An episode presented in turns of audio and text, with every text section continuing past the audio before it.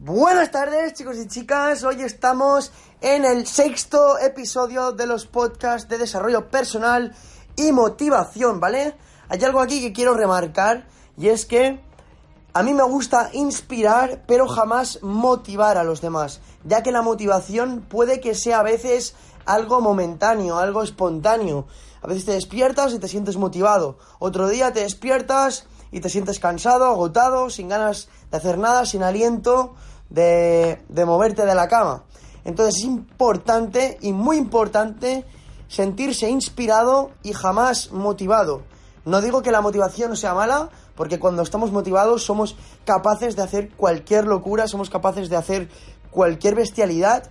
Entonces es ahí cuando parece que tenemos un Super Saiyan dentro, pero en verdad cuando estamos inspirados, cuando hay algo que nos inspira a levantarnos de la cama, nos inspira a movernos, nos inspira a hacer cosas, es ahí cuando sabemos que, no, le, no le defraudaremos a la vida, porque tenemos un propósito, tenemos el porqué de estamos vivos, ¿no? Sabemos nuestro porqué, entonces estamos inspirados para, para, para, llevarlo, para llevarlo a cabo, para, para tomar acción con ello. Es importante remarcar eso, ¿vale? La motivación es algo momentáneo y es buena, siempre es, bueno tener buena gasolina puesta en el depósito de nuestro coche, pero es más importante tener reservas en el coche, siempre tener esas reservas, que esas reservas son la inspiración, ¿vale? La gasolina puede que sea em, una gasolinera que te has encontrado en la autopista y sea de la mejor en gasolina que hay en el mercado, pero eso es algo momentáneo, así que inspírate siempre que eso es lo más importante. Así que de eso vamos a tratar hoy. Vamos a hablar sobre las pasiones, ¿vale? Sobre. Eh, vamos a encontrar nuestro porqué, nuestro. Eso que nos mueve, eso que, que cuando nos hacemos la pregunta nos arde algo por dentro, nos quema, nos quema, nos queman las sábanas y nos tenemos que levantar. Seguramente a lo largo de nuestra vida hemos sentido una pasión, un entusiasmo que se despertaba dentro de nosotros algo que, que hacíamos y que, y que nos sentíamos vivos, nos sentíamos plenos, nos sentíamos a gusto, nos sentíamos ahí, en nuestro elemento. Y la verdad es que no hay una, sino que hay miles de cosas que seguramente que hemos experimentado y nos han gustado. Y seguramente muchas de ellas han sido dado a que primero hemos tenido que afrontar el dolor porque en verdad no queríamos hacerlo, pensábamos que eso no nos gustaba, nos estábamos automintiendo, diciéndonos que eso no nos podía gustar de ninguna manera, porque indirectamente eso nos estaba causando daño interno. Recuerda, el miedo, el miedo te va a hacer experimentar muchas emociones negativas, muchas. El miedo es la principal.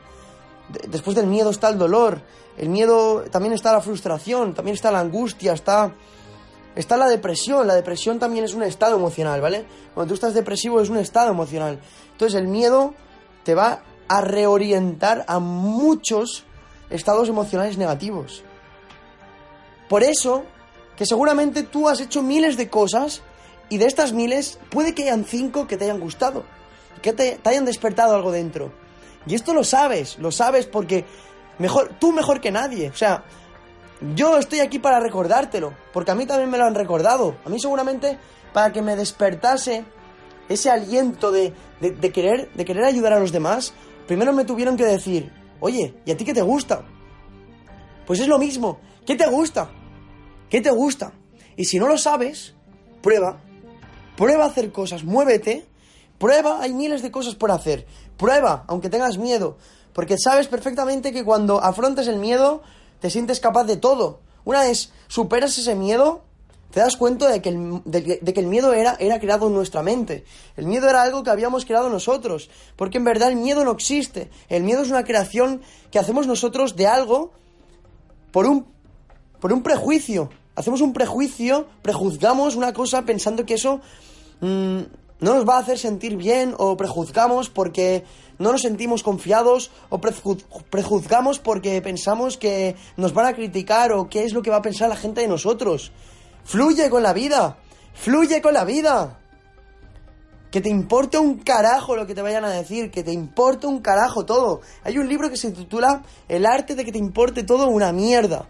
¿Tú no crees que ese es uno de los mejores libros que se han escrito? A lo mejor el contenido es una mierda el de dentro, pero te aseguro yo que el título es de los mejores que hay. El arte de que te importe todo una mierda, eso sí que es un arte. Con cojones, encima. Con cojones. O sea, que te importe todo una mierda, eso es, eso es, la, eso es la vida. O sea, eso es vivir.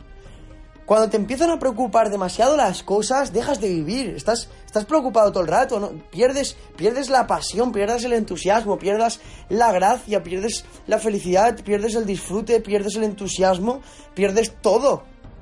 ¿Cómo pretendes vivir si estás todo el rato preocupado? En verdad es un arte estar despreocupado ante todo. Coño, que se te rompa la rodilla y no te importa un carajo. O que sales a andar y de repente se te rompe el tobillo.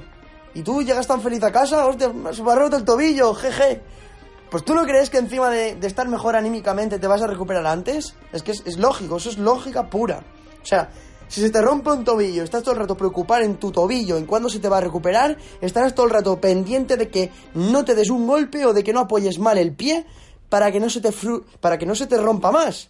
En cambio, si tú sabes que tu tobillo está mal, que está roto, y sin embargo eres el tío más positivo del mundo y vas positivo por la vida, vas feliz, sin que te importe un carajo cómo está tu tobillo, sabes perfectamente que te vas a recuperar antes, porque básicamente no estarás pendiente todo el rato de tu tobillo. Cuando enfocas la atención, la, atención en algo, todo eso se expande. Si tú enfocas la atención en tu tobillo todo el rato, en, si lo vas a apoyar mal, al final vas a caer y te lo vas a romper más. En cambio, si dejas de preocuparte por tu tobillo, vas a estar mejor, aparte anímicamente, y te vas a recuperar antes porque estarás positivo y, lo positivo siempre es mejor, siempre es mejor, siempre. Recuérdalo. Entonces, habrá miles de cosas en tu vida que te gustarán, te gustarán, ¿vale? O sea, es probable que estés en clase y a lo mejor estés en una clase de dibujo y las tres o cuatro sesiones que hayas hecho con el profesor no te hayan gustado. Y de repente el profesor llega ese día y te hace pintar una escultura en vez de dibujar. Y de, y de repente te despierta algo por dentro, te despierta esas ganas, joder, esa pasión. Coño, parece que seas, parece que seas otra persona. Dices, ¿qué está pasando aquí? Hostia, me gusta, me, me fluye. Hostia, que no se acabe la clase, por favor. Que no se vea este profe porque me está gustando esto. En cambio, con las matemáticas a lo mejor no te pasa. A lo mejor no te pasa con las sumas, pero te pasa con las restas. A lo mejor no te pasa con la lengua. Pero a lo mejor sí que te pasa con la historia. A lo mejor no te pasa con la filosofía, pero a lo mejor sí que te pasa con la música. ¿Vale? Y todo aquello que te guste, todo aquello es un arte. Todo es un arte. El arte no es tan solo dibujar, escribir, cantar, bailar, lo que te han dicho, no. El arte es todo. Arte es todo aquello que tú puedes hacer porque te gusta y desarrollas un talento. O sea, cuando a ti te gusta algo, aunque tú no hayas nacido con un talento innato, si te gusta, vas a desarrollar un talento brutal. Y todo eso se convierte en un arte. Porque el arte, el arte es, el, es la persecución del perfeccionismo. Y cuando a ti te gusta algo, lo das todo. Lo das todo para convertir eso en lo mejor que puede ser. Entonces habrá miles de cosas que te van a gustar. Mi recomendación, apunta, ¿eh? apunta, apunta, apunta. Si estás escuchándolo con el móvil, saca las notas y apunta. Cuando veas que algo te apasiona, que te despierta algo por dentro, directamente saca un papel y un boli y apunta eso que te ha gustado. O si no, lo apuntas en las notas del móvil. Te, te, quedas una carpeta aparte donde ponga em, cosas que me gustan. Y apuntas, uno, esto. Y al cabo de un tiempo estarás haciendo otra cosa. Dos, me gusta hacer esto también cuando, venga, cuando tengas un, gran repertorio de todo aquello que te gusta, lo pones en, práctica. Bueno, de hecho, no hace falta ni que, ni, que, ni que procrastines para empezar. Porque cuando sepas lo mínimo que te gusta, algo que te guste, aunque sea una cosa tan solo, pues directamente ya sabes lo que tienes que hacer, ¿no? No vayas a esperar a, a, tener 400 cosas que te gusten, porque entonces serás estúpido. Vivirás a lo mejor mucho tiempo hasta encontrarlas mal porque no has estado empezando lo que ya te gustaba. Y es es más que probable que cuando empiezas algo que te gusta ya de ya, empiezas a encontrar otras cosas que te gustan. Porque yo de hecho cuando empecé a escribir twitters, o antes de... No, de hecho, ¿qué coño? Esto empezó antes. A lo mejor yo empecé a escribir hace como tres años. Por, gracias a los posts de Instagram. Yo un post de Instagram dedicaba mucho tiempo, escribía, escribía, escribía. Y un día dije, pues voy a hacer twitters, y venga, y twitters cada día, con mis cojones ahí. De hecho, aún estamos con los twitters, o sea, me quedan no muchos días, pero me quedan unos meses, me quedan como dos o tres meses para cumplir con el año entero de los, de los twitters. Un día me desperté y dije, ok, llevo no sé cuántos días escribiendo twitters, pues vamos a hacer una cosa. Me voy a, me voy a, me voy a proponer escribir twitters de un tema en concreto durante 365 días cada semana. Cada semana un tema en concreto durante 365 días. A día de hoy estoy hasta los huevos, así de claro te lo digo. Así de claro te lo digo. Pero me gusta escribir. O sea, cuando me pongo a escribir, me gusta. La, cosa es que yo me comprometí a hacer algo mm, repetidamente cada día, cada día y como obligación. Entonces, hay que fluir, ¿vale? Hay que fluir con lo que te gusta. Tienes que fluir con aquello que te apasiona. De hecho, me gustaba escribir. Y alguna vez había escrito poesía, pero porque me salía solo.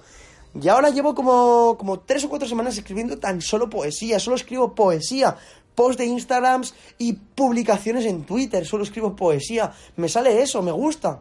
Entonces, de una cosa se te va a, derivar a la otra. Si empiezas a hacer lo que te gusta, te vas a descubrir que hay más cosas que te gustan. Es así, la vida es así.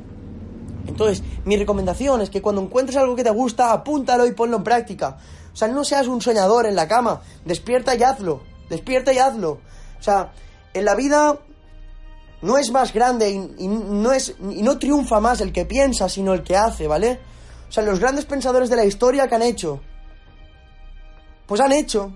Esa es la respuesta. Los grandes pensadores, los grandes filósofos, los grandes antropólogos o los grandes científicos, la diferencia entre unos buenos y los otros malos es que unos han puesto en práctica sus sueños. Han dicho, ok, esto puede que exista, o por lo menos voy a hacer que exista. Y lo hacen, esa es la diferencia. Conviértete en un hacedor de tus sueños, crea tu vida, crea tu vida. Al principio no será fácil, ¿vale? No será fácil. Hay muchos gurús ahí fuera que te dirán, es fácil, no sé qué. No lo es, los cojones, no lo es. No es fácil. Pero más fácil es rendirse. ¿Prefieres vivir para alguien? Dedicar tu tiempo a una persona, a un trabajo en concreto que no te gusta, o prefieres crear la vida de tus sueños. Entonces, eres joven. De hecho, si tienes 60 años, eres joven, ¿vale? Eres joven, me da igual, eres joven. Siempre serás joven. A no ser que tú te digas lo contrario. Tú serás siempre joven, cuídate, ¿vale? Cuídate mentalmente, espiritualmente y físicamente. Cuídate. Serás joven siempre mientras mantengas estas reglas básicas. Cuando cures tu espíritu, tu mente y tu cuerpo, siempre estarás bien, siempre estarás estarás activo, permanecerás activo, podrás hacer cualquier cosa, estás a tiempo siempre de cumplir con tus sueños. Tengas 30, 40, 50, 60, 70, 80 años. Y aunque mañana te vayas a morir, tienes todo el día de hoy para crear el mejor día de tu vida. Así que recuerda esto. ¿Qué harías hoy si fuera tu último día de vida? Seguramente te gustaría crear el mejor puto día de tu vida. Así que haz eso y punto. Apunta lo que te gusta y hazlo. Y no te pongas más excusas. Espero que te haya gustado este podcast y nos vemos en el próximo. El poder está en ti y en el ahora.